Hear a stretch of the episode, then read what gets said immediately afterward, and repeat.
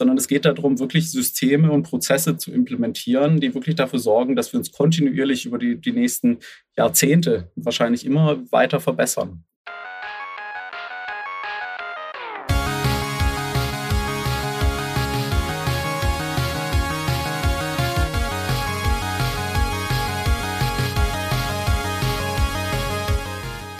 Herzlich willkommen zum Digital Pacemaker Podcast. Es begrüßen euch eure Gastgeber Uli Irnig und meine Wenigkeit Markus Kuckertz. Wir sprechen heute über das Thema Dekarbonisierung. Es soll darum gehen, Wege zu finden für Unternehmen, Kohlenstoffdioxidausstoß zu vermeiden oder zu kompensieren. Zu Gast haben wir dazu Yasha Tarani, Co-Founder und CEO von The Climate Choice. Ich freue mich sehr, dass du heute unser Gast bist, Yasha. Ja, hallo zusammen. Äh, freue mich auch sehr. Vielen lieben Dank für die Einladung. Jascha und sein Team unterstützen Unternehmen mit ihren Lieferketten auf dem Weg zur Dekarbonisierung und damit auf dem Weg zu einer klimaneutralen, zukunftsorientierten und nachhaltigen Organisation. Wir wollen heute also dem Thema auf den Grund gehen, was entlang der gesamten Wertschöpfungskette zur Dekarbonisierung getan werden kann und muss. Die Klimakrise können wir als Gesellschaft nur bewältigen, wenn wir den Anteil der Treibhausgase in der Atmosphäre schnell und signifikant reduzieren. Problematisch wird es natürlich immer dann, wenn diese Veränderung auf Kosten von Wohlstand oder wirtschaftlichem Erfolg geht. Darüber werden wir heute sicher einige Male zu sprechen kommen. Und Uli, für mich natürlich am Anfang immer die Frage, äh, wie beschäftigt dich das? Wie geht es dir mit dem Thema Klimawandel und auch insbesondere mit dem Komplex Dekarbonisierung? Also ich ähm, habe gestern ähm, natürlich daran denken müssen, dass wir heute unsere Podcast-Aufnahme haben zu dem Thema und habe mich natürlich auch ein bisschen darauf vorbereitet und da habe ich gestern so ein Trinkbäckchen, äh, so ein, so ein Orangensaft, Toast C, für meine Tochter aufgemacht und da guckte ich so drauf, ne, das ist ja alles schon aus der Verpackung. Und dann stand da drauf, ab jetzt mit Papierstromhalm. Und dann war aber der Gag, das Ganze war aber, der Papierstrohhalm war dann trotzdem immer noch in Plastik verpackt. Und äh, da musste ich daran denken, dass das hier und da dann doch noch nicht so vollständig ähm, gelingt. Und ja, mich würde natürlich interessieren, äh, welchen Zusammenhang dir das ganze Thema zuletzt begegnet ist. Vielen lieben Dank, lieber Markus. Jascha, ich freue mich, dass du hier heute bei uns bist. Also, ich sag mal, in dem Moment, wo du bewusst damit umgehst, begegnen dir überall und jederzeit solche Beispiele.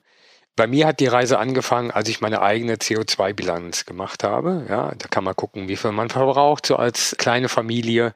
Und vor allen Dingen, wenn wir dann so ein bisschen die Klimaziele, die wir so vor der Brust haben, so ein bisschen runterbrechen, dann fällt dir plötzlich auf, uch, das ist ganz schön stramm, das Programm, für dich so persönlich und bedeutet halt auch für dich persönlich deutliches Umdenken. Ne? Also zum einen wieder mit, wie ernährst du dich, ne? Äh, wie äh, achtest du aber auch darauf, mehr auf Reparaturen zu setzen und weniger wegzuschmeißen.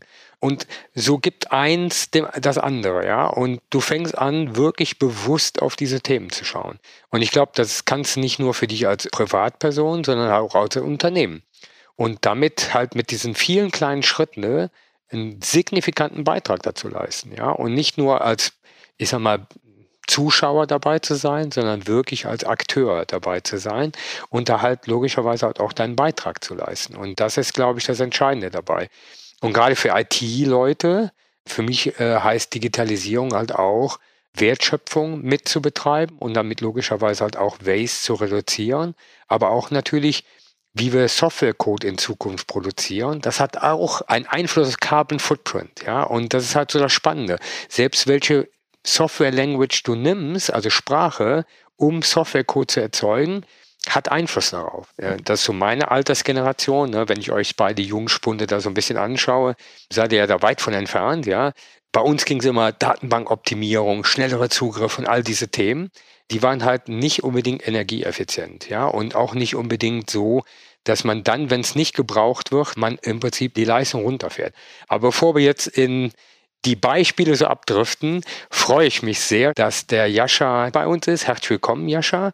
Seit April 2020 Co-Founder und CEO von The Climate Choice, hat bereits 2011 mit zwei Mitstreitern erfolgreich Resimo, eine Reservierungs- und Marketing-Tool für Gastronomen gegründet.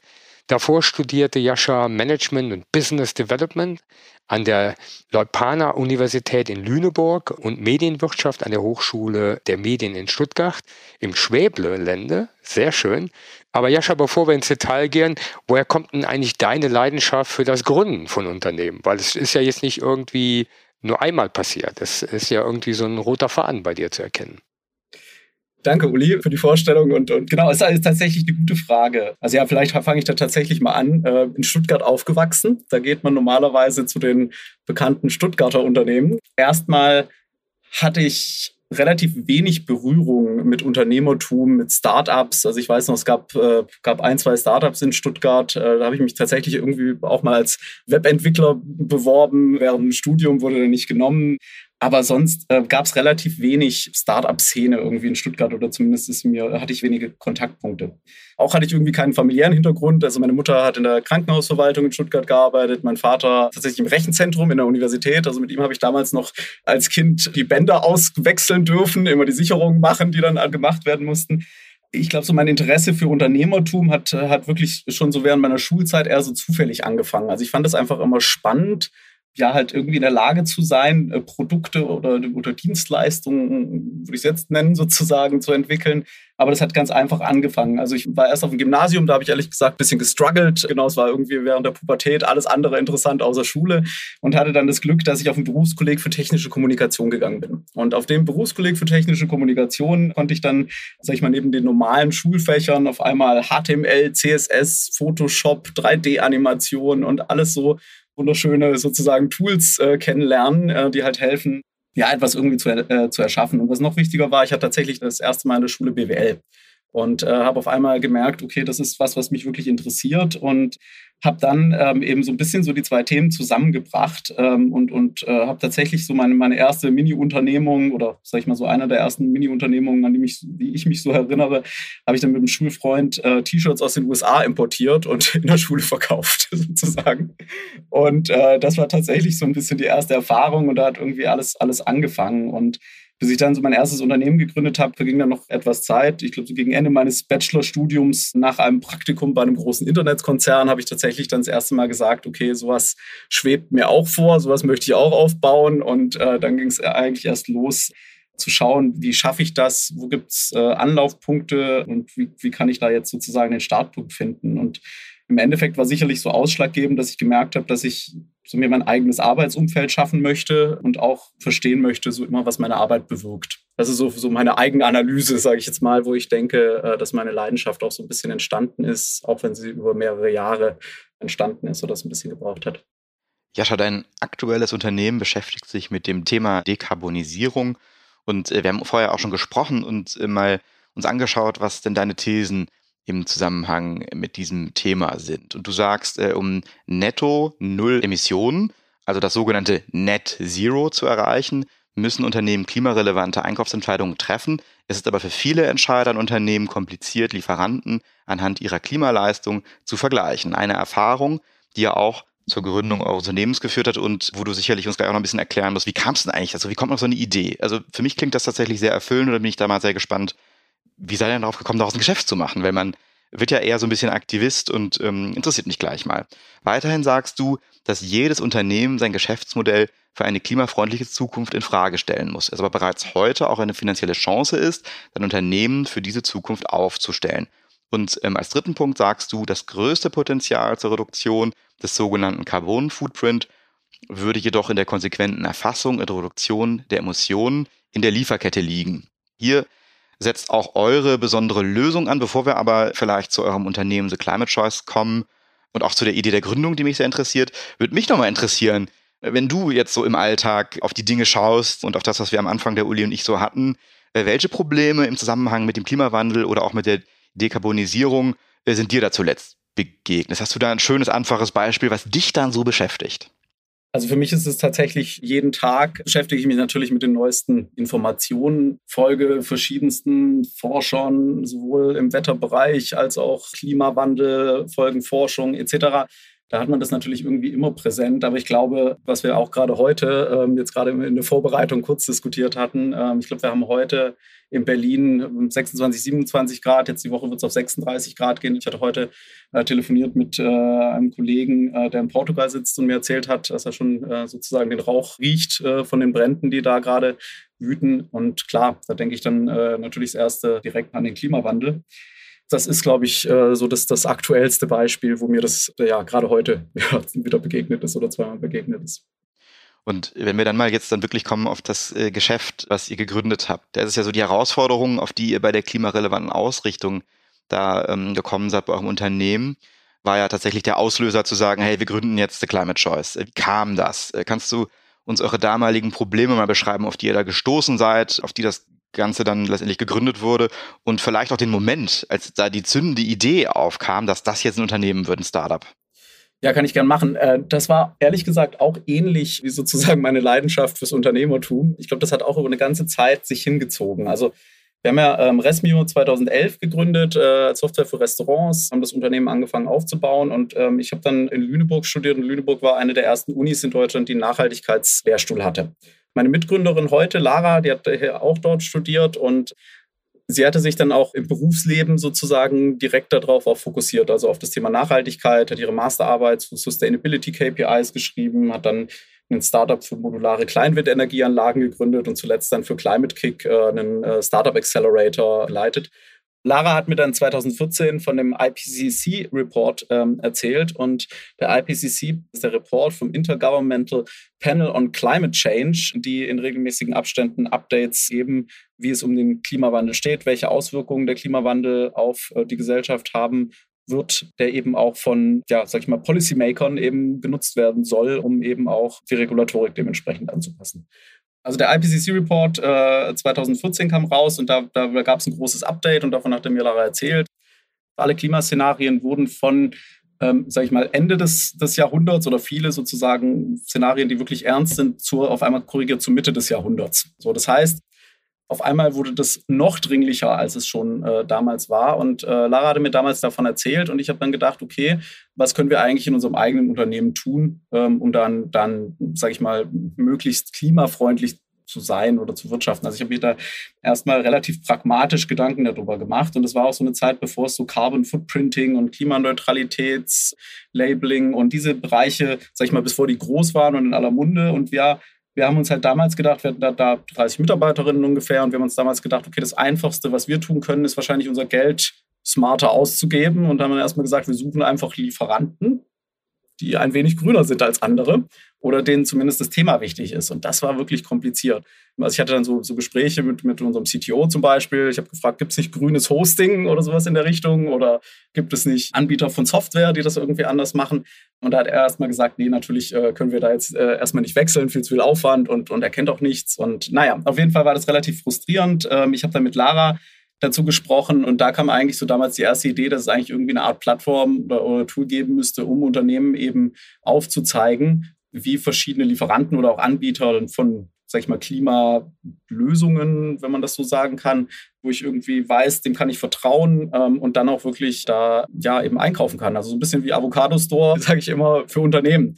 So, und dann haben wir aber gesehen über die nächsten Jahre, dass sich immer mehr Konzerne Klimaziele setzen und dass sie das eben auch tun in Scope 3, also wirklich den, in der Lieferkette. Und die meisten Emissionen entstehen eben dort in der vorgelagerten Lieferkette, insbesondere auch für, über Produkte und Dienstleistungen, die man einkauft. Und da ist uns dann klar geworden, okay, das wird ein Riesenproblem. Wenn es in der Konzernwelt sozusagen dort Ziele gibt, die äh, verfolgt werden sollen und das ernsthaft, dann müssen klimarelevante Einkaufsentscheidungen getroffen werden und man muss Unternehmen vergleichen anhand ihrer Klimaleistung, sonst kann man diese Ziele nicht erreichen.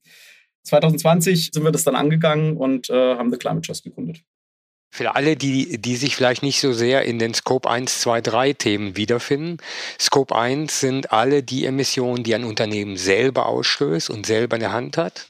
Scope 2 sind gerade die Themen, die über den Einkauf von Energielieferanten, quasi wie kaufe ich meine Energie ein, ist er bereits über regenerative Energien oder ist er halt nicht darüber beschafft. Und Scope 3 ist genau wie Jascha sagt, die gesamte Lieferkette. Und das macht es, glaube ich, auch ein bisschen komplexer für Unternehmen weil das heißt, alles, was zuliefert in der Wertschöpfungskette, muss in der Bilanz berücksichtigt werden. Und ich glaube, das ist vor allen Dingen, wenn man es visibel macht, einer der großen Treiber, die dann helfen, die Gesamtkette noch besser zu machen und damit logischerweise auch den Einfluss da geltend zu machen.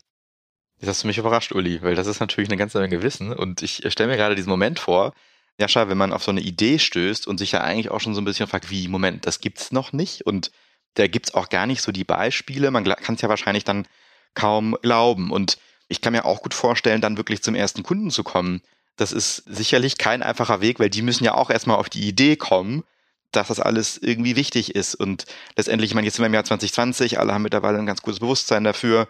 Ähm, über Corona haben wir ähm, auch erlebt, wie so einschneidende Veränderungen da auch wirklich dann nachhaltig, sind nicht die Zahlen, die wir uns ja immer anschauen, in der Entwicklung dann wirklich verbiegen und verändern können. Ja, wie seid ihr denn dann zum ersten Kunden gekommen? Wie, wie lief das ab? Es gab auf jeden Fall Unterschiede zur ersten Gründung. Das vielleicht schon mal vorab. Also wir haben uns wirklich erstmal zu Beginn ganz typisch angefangen. Ich glaube aber mit dem einen Unterschied. Bei Resmue damals habe ich wirklich noch Excel-Tabellen gemacht mit Ideen und habe mir überlegt, okay, welche Idee möchte ich vorantreiben und was bewegt mich. Jetzt bei der zweiten Gründung war es dann schon sehr klar, einerseits, dass ich an dem Thema arbeiten möchte, andererseits aber auch, dass ich das Problem wirklich verstehen möchte oder beziehungsweise auch validieren möchte, dass es groß genug ist, um gelöst zu werden und auch, auch relevant genug ist, um gelöst zu werden. Und ich glaube, wir sind da erstmal relativ ja, pragmatisch und äh, vorgegangen. Also haben uns angeschaut, gibt es das schon? so macht das irgendjemand anders? Finden wir da irgendwie Webseiten, vielleicht auch jetzt nicht in Deutschland, im Ausland etc. Also wirklich viel Desk Research gemacht, wie man sagt, also am, am Schreibtisch vor dem Computer gesessen und uns das angeschaut. Wir haben uns auch angeschaut, was für Studien gibt es, gibt es Marktzahlen dazu? Ist das wirklich ein großes Problem? Wie viele Konzerne haben sich überhaupt Klimaziele gesetzt? Wie viele davon überhaupt in Scope 3 etc.? Also wir haben uns wirklich viel mit dem Problem beschäftigt und überlegt, okay, ist das was, in die wir jetzt die nächsten vielleicht ja, im Endeffekt den Rest des Lebens investieren wollen, um das anzugehen. Das war sozusagen so das eine, auch mit dem Hintergrund natürlich relativ schnell in irgendeiner Art und Weise das am, an einem Markt oder beziehungsweise auch an Unternehmen zu vertesten und, und zu validieren. Genau, was wir da halt gemacht haben, war dann, dass wir wirklich viele Unternehmerinnen und Unternehmer auch aus dem eigenen Netzwerk angesprochen haben und einfach darüber gesprochen haben. Also ganz pragmatisch vorgegangen. Wir haben gesagt, okay, wer sagt dazu was in Social Media? Wo sieht man vielleicht Klimaneutralitätslabels auf Webseiten? Und wir haben einfach mal gefragt, so, wie ist das Thema bei euch gelaufen? Was habt ihr für Probleme? Und ja, haben versucht einfach das wirklich gut zu verstehen. Da kam dann wirklich auch raus, dass viele sich solche Gedanken machen, aber natürlich auch, dass es dann, sag ich mal, für das Thema für Konzerne zu lösen auch nochmal eine ganz andere Komplexität darstellt. Das hat aber alles dazu geführt, dass wir gesagt haben, im März 2020, also kurz vor Corona, dass wir jetzt die Webseite online nehmen. Wir haben dann eine Webseite programmiert, haben einfach mal geschrieben, so wie stellen wir uns die, Dienstleistung vor, haben gesagt, wir bieten es erstmal kostenlos allen Unternehmen an, wir machen den Research und finden die klimafreundlichen Lieferanten. Und äh, damit haben wir ehrlich gesagt erstmal angefangen und haben auch echt viele Anfragen bekommen. Und das hat uns wirklich erstmal weitergebracht. Jetzt habt ihr ja schon erste Erfahrungen gemacht. Wie stelle ich mir das vor, wenn ihr da bei einem Entscheider in einem größeren Unternehmen Einlauf oder einem Geschäftsführer. Das ist ja wahrscheinlich schon ein Thema, was sich alle Unternehmen natürlich sehr groß im Sinne der Nachhaltigkeit ähm, der eigenen Wertschöpfung auf die Fahne schreiben und nach außen sicherlich auch positiv für sich vermarkten wollen. Wir hatten das schon in der vorherigen Folge. Manchmal kommt es natürlich auch zu dem Problem, dass es dann doch, wenn man ein bisschen tiefer dahinter schaut, nicht so ernsthaft verfolgt äh, wird. Man muss natürlich auch sagen, die meisten Unternehmen haben natürlich ihre Top drei bis fünf Probleme, die wirklich sehr eng am kurzfristigen Geschäft orientiert sind. Und dann kommt ihr dann mit so einem ja dann doch echt langfristigen Thema vorbei. Ja, auf was für Themen stoßt ihr dann in den ersten Gesprächen? Wie müsst, müsst ihr die überzeugen dann, die Entscheider, dass die da wirklich was tun? Oder kommen die tatsächlich dann schon mit ähm, eigenen Ideen, wo ihr dann eher für die Details sorgt? Oder wie kann man sich das vorstellen? Was sind das für Gespräche am Anfang? Ja, das ist gut, dass du äh, das erwähnst, äh, weil tatsächlich war das echt auch während der Gründungsphase so ein bisschen natürlich ein Thema. Also erstmal hatten wir super viel Zuspruch. Also wir haben über jeder hat gesagt, ja, super Thema, wir wollen da was machen. Äh, Prio Nummer eins dieses Jahr. 20. April 2020 haben wir das Unternehmen gegründet und haben dann, ja, wie gesagt, gemerkt, äh, erstmal kurz nach der Gründung, dass auf einmal alle, äh, alle Unternehmerinnen und Unternehmer und Geschäftsführerinnen etc. gesagt haben, ja, jetzt müssen wir uns erstmal um Corona kümmern und dann später können wir wieder Klima machen. Weil das war wirklich so die Phase, wo jedes Unternehmen erstmal nachgedacht hat, okay, was bedeutet das für mein Geschäftsmodell? Und wir hatten echt auch Unternehmen, die gesagt haben, okay, uns ist jetzt Umsätze eingebrochen, weil Eventveranstalterinnen, Veranstalter etc. Also das war wirklich schon eine, eine, sehr spannende Phase und da haben wir auch uns nochmal überlegt, okay, was machen wir denn jetzt überhaupt, wenn kein Unternehmen mehr daran interessiert ist, vielleicht die nächsten zwei Jahre, äh, macht es dann überhaupt Sinn, das weiterzumachen? Tatsächlich gab es dann einen Spaziergang, dann sind wir durch Kreuzberg gelaufen und haben das diskutiert. Und dann hat Lara, meine Mitgründerin, gesagt, du, ich wollte schon immer mal eine Klimakonferenz organisieren. Lass uns doch eine Klimakonferenz ins Leben rufen, wo wir die Unternehmen einfach zusammenbringen zu dem Thema und äh, schauen, ob da jemand kommt. Das haben wir dann gemacht und das also hatte zwei Effekte. Also einerseits wir haben recht viele natürlich gefunden, die dann gesagt haben, hey, wir brennen für das Thema, wir wollen da auf jeden Fall irgendwie beitragen. Andererseits hat dann auch das Corona-Thema nicht ganz so lange angehalten, als es zu Anfang erwartet. Also es ging dann, ich glaube, nach vier bis sechs Wochen war dann schon auch viel wieder ja, sag ich mal, Strategien angepasst, zumindest kurzfristig äh, irgendwie geschaut, was kann man tun. Und dann gab es auch wieder offenes Ohr für Klimathemen. Aber was gleichzeitig passiert ist, ist auch, dass die Regulatorik rund um das Thema immer präsenter wurde, dass sich da wirklich äh, einiges tut und äh, dass es dann so ein bisschen parallel passiert. Und dann, als wir diesen Summit dann organisiert hatten, 2020, also Climate Transformation Summit 2020, haben wir extrem viel Zuspruch bekommen. Wir hatten über 500 Teilnehmerinnen. Wir waren echt so überwältigt, dass überhaupt so viel mitgemacht haben. Eckhard von Hirschhausen hat Keynote gehalten. Also es war wirklich Wahnsinn. Das hätten wir alles nicht geglaubt am Anfang, als wir das begonnen hatten zu organisieren. Aber das hat uns dann nochmal gezeigt, okay, wow, da ist echt was dahinter und Unternehmen meinen das auch ernst und wollen da auch was tun. Und das hat dann auch so ein bisschen zum nächsten Schritt geführt. Also wir haben dann angefangen, Advisory Board aufzubauen. Wir hatten natürlich auch, sage ich mal, eine Grundlage für ein Gespräch mit der einen oder anderen Person, die wir vielleicht davor nicht hatten. Und äh, das hat uns wirklich sozusagen zum nächsten Step gebracht. Und Vielleicht so auf deine letzte Frage nochmal äh, einzugehen, so auf was für Fragen oder beziehungsweise auf was für Rückmeldungen stoßen wir bei Unternehmen. Also das ist wirklich unterschiedlich. Es gibt halt sehr viele Unternehmen, die das wirklich von Anfang an denken und sehr aus Überzeugung vorantreiben. Und das ist super. Dann gibt es natürlich in der Konzernwelt äh, natürlich viel aus, aus Compliance-Richtlinien. Also gibt es viel Berichterstattung, die da auf Unternehmen auch zukommt. Dementsprechend, da ist das Thema auch, ist zumindest meine Wahrnehmung in aller Munde. Und dann gibt es natürlich ganz viele, und das sind meistens die Unternehmen, die in der Lieferkette sind, die jetzt von ihren Kunden, Kundinnen angehalten werden. Was macht denn ihr da? Und das ist so der deutsche Mittelstand. Gibt es sicherlich auch, also ganz viele Unterschiede zwischen den Unternehmen. Aber da fangen auch ganz viele an, sich jetzt eben damit zu beschäftigen. Wie stelle ich mein Unternehmen entsprechend um? Dementsprechend ist es wirklich sehr heterogen das Feedback und wir müssen natürlich dann immer auch schauen, okay, wo stehen die Unternehmen gerade und wie können da Softwareprodukte eben weiterhelfen. Und du sprichst da einen Punkt an.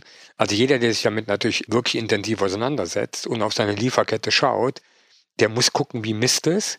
Und gleichzeitig muss der das ähnlich wie Trusted Chain, ne? also wer guckt denn jetzt drauf, dass die Partner, die ich auswähle, halt genau darauf einzahlen. Und das gibt halt so einen Doppelspin-Effekt. Du musst das mit einer Grundüberzeugung angehen. Das kannst du nicht dem Zufall überlassen. Ich meine, gerade das, was auch wir äh, im Verbund mit anderen großen Unternehmen sehen, das ist ein Thema, da kommst du nicht dran vorbei. Ne? Also das ist auch gut so, um ganz offen zu sein. Uli, wenn jetzt der Jascha mit seinem Team zu dir vorbeikommt, ich meine, du bist ein Entscheider und ähm, hast sicherlich auch ein paar Themen auf dem Schreibtisch, die vielleicht gar nicht mal so immer nur öffentlichkeitswirksam zu vermarkten sind, sondern gerade in so einem Konzern sind ja einige Themen, die eher im Backend liegen und noch tiefer, die zu dem Thema Dekarbonisierung beitragen. Dann ist das ja für dich sicherlich auch nicht unbedingt ein Thema, was jetzt bei dir ganz oben auf dem Stapel liegt, weil du mit Sicherheit als CIO auf der einen Seite schaust, dass deine Systeme stabil laufen für unsere Kunden oder auch, dass eben Änderungen in den Systemen zuverlässig und vor allem auch schnell geliefert werden. Jetzt kommt das Thema äh, Klimawandel, Dekarbonisierung. Wie schaffst du das denn als Entscheider, das für dich so mit einer Priorität zu versehen, dass du da auch trotzdem eine regelmäßige Wirksamkeit fürs Unternehmen und damit ja auch Wert schaffst? It starts with a purpose. Guck dich doch mal rechts und links herum, ja? Also, wenn das nicht immer eine Top-Prio hat, dann mache ich irgendwas Grundsätzliches falsch, ja? Weil wir sehen das ja aus mehreren Dimensionen. Die eine Dimension ist, wir wollen etwas Nachhaltiges schaffen halt auch für die Generation nach uns. Und ich meine halt auch für die Generation danach. Also wenn ich mit meinem Enkel spiele, denke ich immer, tust du genug, dass die Generation ein gutes Leben hier auf diesem Planet hat. Ja, und deswegen sage ich, das ist eine Dimension, also die Grundüberzeugung. Das andere Thema ist, du wirst heute gerade im Kampf um Talente keine Menschen mehr für Unternehmen gewinnen können, die nicht eine Nachhaltigkeitsagenda haben und für das Thema wirklich, wirklich, wirklich seriös auftreten und da Dinge tun. Und da finde ich, ist es meine Grundaufgabe, meinen Beitrag dazu zu leisten. Selbst wenn ich jetzt nicht grundüberzeugt wäre, was ich eh schon bin, dafür musste dir Zeit nehmen, weil danach gibt es keine Zeit mehr. Ja? Und ich meine, ich bin immer wieder überrascht, wenn ich mit Menschen spreche und sage, guckt mal, da gibt es Hauptstädte in Indonesien wie Jakarta, die planen gerade eine neue Hauptstadt, weil ihre jetzige Hauptstadt da in dem Punkt, wo sie sind, nicht überleben. Und ich meine, das musst du dir mal auf der Zunge zergehen lassen. Ja, das sind reale Beispiele, die da gerade in der Welt passieren. Die können wir nie ausblenden. Da ist es unsere, sorry for my French, unsere gottverdammte Aufgabe, dafür Zeit einzuräumen. Und nicht nur die Mitarbeiter äh, muss man natürlich da überzeugen, sondern vor allem ja auch Investoren. Also wenn es um das knallharte Geschäft geht und um dann schon ja auch öffentlichkeitswirksame Meldungen hinsichtlich der weiteren Entwicklung von einem Unternehmen. Jascha, was habt ihr denn da für Erfahrungen gemacht? Wie, wie kann man denn da eine gute Arbeit leisten, um wirklich dann auch, ähm, nicht nur wie das eben gerade mit dem Beispiel Jakarta langfristig dann eben geplant werden muss, äh, sondern auch bei Unternehmen für die Investoren einen Wert vortragen kann oder eine Struktur, mit dem man sich dann dem Thema nähern kann. Uli hat gerade schon gesagt, also ich glaube, ich sehe das sehr ähnlich. Es ist halt als Unternehmer und Unternehmerin unsere Pflicht, uns mit dem Thema zu beschäftigen. Also meine Hauptaufgabe, würde ich sagen, das ist das Unternehmen, also das sicherzustellen, dass es überlebt. Die Frage ist also quasi in diesem Kontext, die meisten Rahmenwerke oder Empfehlungen und, und, und Kennzahlen kommen tatsächlich auch insbesondere aus dem Finanzbereich, weil das Thema Klima also quasi Anpassung und Auswirkungen sozusagen auf Geschäftsmodelle natürlich ein finanzielles Risiko ist. Also wenn ich weiß, ähm, ich investiere in ein Unternehmen, was gegebenenfalls ja einerseits ein physisches Risiko hat, also irgendwo sitzt sozusagen, wo in einer Hauptstadt die umgelegt werden muss äh, und damit aber nicht plant und nicht rechnet, habe ich ein finanzielles Risiko. Und das Gleiche gilt aber auch für das Geschäftsmodell, weil wenn ich nicht sage ich mal, das Geschäftsmodell in Frage stelle und sage, und da gibt es ganz viele Parallelen zur Digitalisierung natürlich, wenn ich das Geschäftsmodell nicht in Frage stelle und, und sage, kann das Geschäftsmodell, so wie es heute ist, noch überleben in Zukunft, habe ich auch äh, Schwierigkeiten sozusagen, sicherlich auf lange Frist Investoren zu überzeugen. Und das ist so meine Perspektive auf das Thema. Ich glaube, parallel dazu in der Startup-Welt haben sich natürlich ich glaube, in den letzten zwei Jahren, ich kann es gar nicht abzählen, äh, glücklicherweise, wie viel Climate-Tech-fokussierte Venture Capital-Investoren sich gegründet haben und wie viel Business Angel sich das Thema entdeckt haben. Das ist super. Da sieht man auch schon so ein bisschen, dass da viel Bewegung reinkommt. Und das größte Potenzial, das hast du ja schon ähm, eingangs erläutert und im Herzen eurer Betrachtung liegt ja ähm, bei der Reduktion des Carbon Footprints in der konsequenten Erfassung und Reduktion der Emissionen in der Lieferkette. Was heißt das für euch? Wie geht ihr daran? Und ja, kannst du das ein bisschen erläutern, was ihr da macht? Vielleicht erstmal auch, auch da so ein bisschen so, um euch auf die Reise sozusagen damit zu nehmen, wie wir uns Gedanken gemacht haben dazu. Also wir haben halt eben gesehen, dass relativ viele Unternehmen natürlich daran arbeiten, diesen Carbon Footprint zu erfassen, also erstmal zu verstehen, okay, wo entstehen Emissionen. Wir haben dann relativ schnell gelernt, dass es natürlich ein ja teilweise auch sehr aufwendiger Prozess ist. Also Daten zusammensuchen aus den diversen Abteilungen. Je größer das Unternehmen wird, desto komplexer und zu schauen, das dann in eine Klimabilanz umzurechnen. Das ist schon recht viel Aufwand. Und es gibt natürlich da Expertise in allen Größen sozusagen auch an, also sowohl Berater, äh, Softwareanbieterinnen, große Beratungsunternehmen etc. Wir haben uns eben eben gesagt, okay, äh, das ist auch gut so und also hoffentlich gibt es da immer mehr davon. Unsere Rolle soll sich aber damit beschäftigen, wie kann man das kontinuierlich daran arbeiten, diese Emissionen zu reduzieren. Und wir haben uns dann relativ viel ja, Gedanken gemacht wir haben im Endeffekt eine Art Klimamanagementsystem entwickelt und in Software gesetzt. Also wir sagen immer, das größte Potenzial liegt erstmal darin zu verstehen, wo stehe ich eigentlich, also wo ist mein eigen, wie ist mein eigener Klimareifegrad, was tue ich denn überhaupt und, und was kann ich tun? Und das dann aber auch nicht nur auf dieses CO2-Messen natürlich zu beschränken, sondern wirklich auch zu schauen, okay, habe ich Klimaziele im Unternehmen oder kann ich mir Klimaziele setzen? Was habe ich denn überhaupt vor? Habe ich Governance-Strukturen? Gibt es Verantwortlichkeiten im Unternehmen, die das Thema vorantreiben und die im Zweifel auch verantwortlich sind, dass es erreicht wird? Gibt es ja Wege, wie ich meine Unternehmensstrategie eben anpasse oder beziehungsweise auch Risiken evaluiere, wie ich mein Unternehmen eben an diese Herausforderungen des Klimawandels anpasse? Das gibt es alles in Rahmenwerken, die kommen aus der Finanzindustrie. Wer sich da tiefer reinlesen möchte, gibt es insbesondere die TCFD, das ist die Task Force for Climate-Related Financial Disclosure. Und die geben das eigentlich sehr gut vor. Also die empfehlen eben auch Staaten im Endeffekt. Ähm, also das gilt, also dieses Rahmenwerk gilt auch oft für, für äh, oder beziehungsweise ähm, sehr viel für Regulatorik wird das herangezogen. Da wird eigentlich schon ganz gut beschrieben, wie sich das die Finanzseite vorstellt. So und, und wir haben gesagt, sowas muss es auch für Unternehmen geben. Und da wir in einer digitalen Zeit leben und Daten dann auch sage ich mal, verfügbar sein müssen in einem vergleichbaren und überprüfbaren Weg, muss es dafür ja eine Art Software geben, um einerseits quasi diese Daten erstmal strukturiert für sich zu erfassen, verfügbar zu haben und dann verschiedene Stakeholder reporten zu können, aber auf der anderen Seite und insbesondere das für, sage ich mal, einen Konzern, der gegebenenfalls dann eben diese Daten dann auch wieder reporten muss an ähm, Finanzinstitutionen, sage ich jetzt mal, oder an den Finanzmarkt, auch sicher gehen muss, dass diese Daten eben vergleichbar sind von verschiedenen Lieferanten. Und ähm, wir haben uns dann eben sehr stark mit eben der ganzen Regulatorik und Standards beschäftigt, die da aufkommen und haben eben angefangen, da dieses System abzuleiten, und was im Endeffekt eben dazu führt oder beziehungsweise Unternehmen hilft, eben ihre eigenen Reifegrad zu erfassen, zu verstehen, darauf aufsetzend Handlungsempfehlungen zu bekommen, auch zu benchmarken, was machen andere Unternehmen in meiner Industrie, um sich zu orientieren,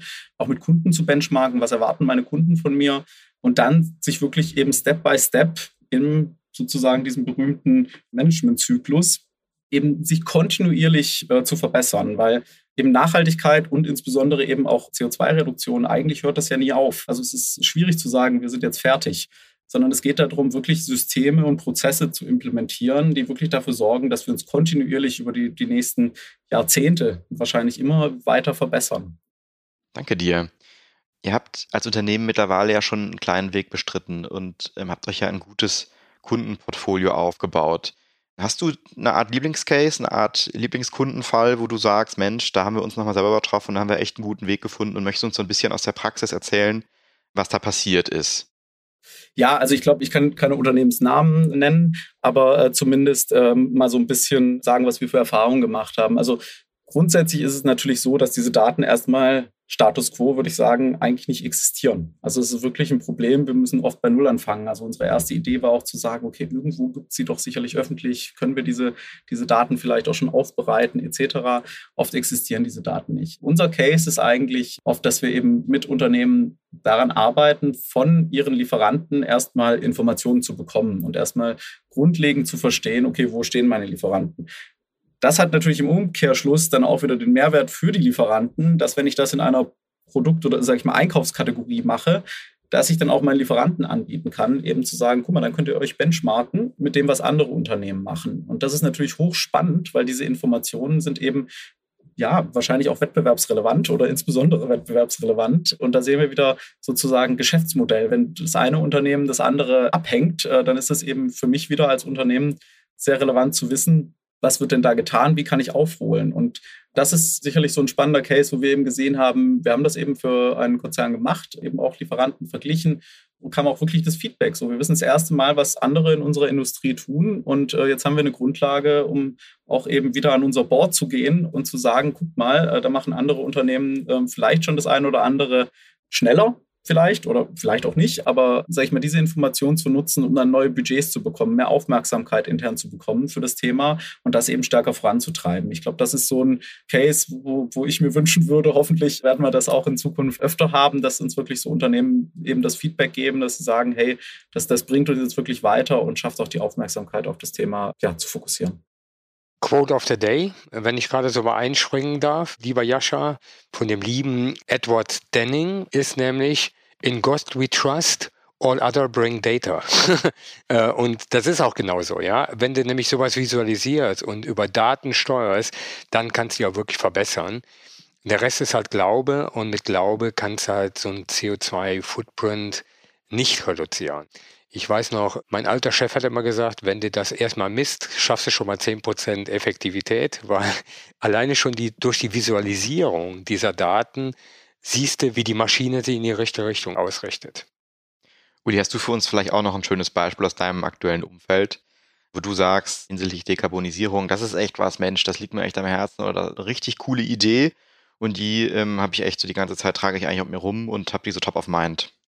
Wir haben ja zwei große Energiequellen als Telekommunikationsunternehmen. Das ist das eine Thema, ist natürlich alles, was Richtung Netze angeht. Ne? Und auch da treiben wir im Moment natürlich, gerade was Scope 1 und 2 angeht, ne? gerade was so erneuerbare Energien angeht, alle Netze sind bereits umgestellt. Und jetzt geht es halt darum, tatsächlich auch nochmal weitere Schritte zu gehen. Natürlich auch ein bisschen getrieben durch die Energiekrisen, die so ein bisschen vor uns steht. Ne? Also wie gehen wir eigentlich mit Idle-Zeiten um? Ne? Also nachts Netze runterzufahren, komplett in den Idle-Modus zu fahren, um dann wieder langsam hochzufahren, je nach Verbrauch gesteuert. Aber das, was, wenn ich auf deine Frage eingehe, was mir natürlich am meisten immer so im Herzen geht, ist natürlich als Softwareentwickler willst du halt natürlich, dass deine Software tatsächlich dazu beiträgt, Carbon Footprint zu reduzieren. Und mein großer Traum ist, die große Developer Community zu nutzen, um systematisch nicht nur kundenzentrische Software zu entwickeln, sondern gleichzeitig halt auch, die dazu beiträgt, den Carbon Footprint zu reduzieren. Das ist mein großer Traum. Ich danke euch beiden und es war ein spannender Austausch zum, ja, doch eigentlich doch sehr ernsten Thema auch, zum Thema Dekarbonisierung.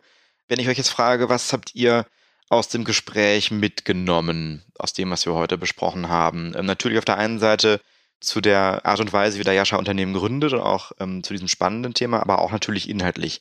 Was wäre das? Wer von euch möchte loslegen? Uli, möchtest du was dazu sagen? Na klar, ich lege gerne los. Also erstmal in der Kurzfälligkeit des Gespräches und dieses Gründen, dieses Unternehmertum und gleichzeitig einen Beitrag für die Gesellschaft zu leisten, ist kein Widerspruch, sondern ergänzt sich ziemlich gut. Und ich glaube, das ist heute sehr, sehr gut rausgekommen. Und das andere ist halt, auch bei so ernsten Themen kann ich mit Leidenschaft und mit Freude Dinge bewegen. Ja, und ich glaube, das ist ein Thema, das brennt uns allen so ein bisschen im Herzen, zu sagen, wie kann ich halt tatsächlich mit den inhaltlichen Themen, die schwerwiegend sind, eine Bewegung starten und viele Menschen mitreißen. Und Jascha ist da ein tolles Beispiel für. Jascha, was hast du mitgenommen? Ich habe mitgenommen, also ich, ich glaube gerade insbesondere, Uli, was du auch sagst und so deine Vision, es ist genau der richtige und spannende Ansatz für mich eben, weil es hat bei unserem ich glaube, zweiten Climate Transformation Summit war Dr. Jonathan Foley da vom Project Drawdown. Das ist ein Klimawissenschaftler, der eine Keynote gehalten hat. Und er hat am Ende gesagt, every job is a climate job jeder muss das machen, sozusagen, was er gerne macht. Aber ich glaube, da, wo ich heute bin, einen Impact zu haben und das zu schaffen, ist sehr wichtig und es ist auch möglich in allen Unternehmen. Und das fand ich gerade super, weil so habe ich auch noch nicht über das Thema nachgedacht, weil Software eats the world gibt es ja dieses Beispiel. Und ich meine, wir, wir bauen Softwareunternehmen und da wird auch sehr viel äh, Rechenleistung, Energie verbraucht. Und wenn wir uns immer mehr darüber Gedanken machen, wie hosten wir das Ganze? Wie können wir es schaffen, wirklich auch eben klimarelevante Entscheidungen sozusagen da wieder zu treffen? Ähm, Finde ich das super spannend und genau, hoffe, dass da in diese Richtung, dass wir da alle einen Beitrag zu leisten können, eben Mitarbeiterinnen, Mitarbeiter, ähm, aber auch Unternehmerinnen und Unternehmer eben mitzunehmen. Finde ich super und spannend. Die verschiedene Perspektive auch sozusagen auf das Thema. Jascha, wir sind hier heute in der elften Folge und äh, der Uli und ich als Rheinländer lieben die Tradition, wobei im Rheinland ja alles, was sich wiederholt, schon zur Tradition wird.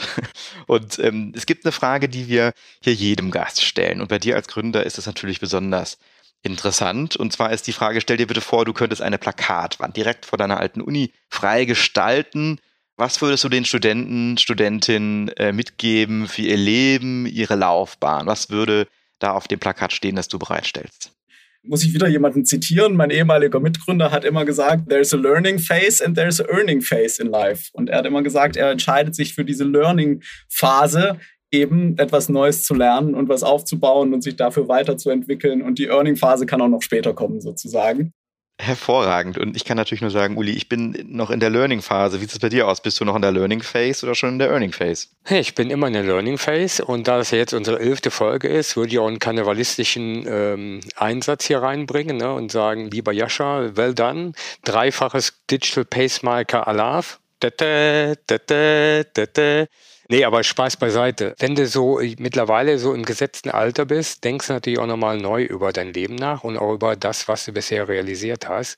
Und für mich ist halt Lernen immer wesentlicher Gegenstand gewesen und wird es auch immer bleiben. Und diese Neugierde zu behalten, immer wieder sich aus der Komfortzone zu pushen und zu sagen, das musst du jetzt mal verstehen, das musst du jetzt lernen. Und auch wenn es weh tut, da kann ich nur beipflichten. Ja, das ist so bereichernd fürs Leben. Aber auch gleichzeitig hilft es immer wieder mal die Perspektive zu wechseln und trotzdem leichtfüßig dann auf dem bestehenden Leben zu reflektieren. Also daher, Jascha, ich wäre dann ein Student bei dir geworden. Da fühle ich mich auf jeden Fall geehrt. Also danke dir. Ich glaube, dass das stetige Lernen, ich glaube, das ist auch was, was ich für mich entdeckt habe und was ich mit sehr viel Leidenschaft ja, vorantreibe. Und ich glaube, so die Lernkurve, die ich in den letzten zwei Jahren im Klimabereich hatte, ist auf jeden Fall sehr steil.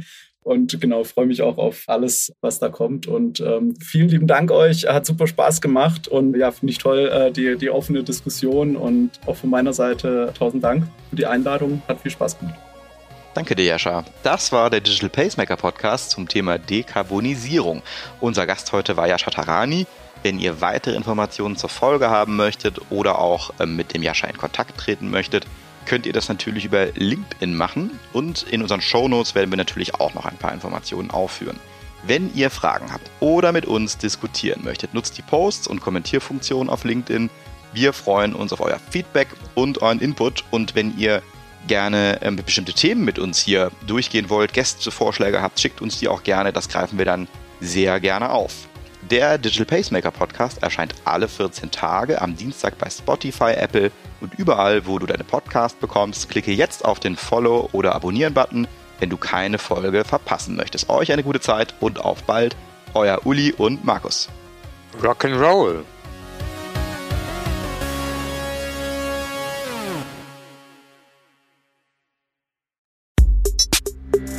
Der Digital Pacemaker Podcast ist eine Produktion von Maniac Studios.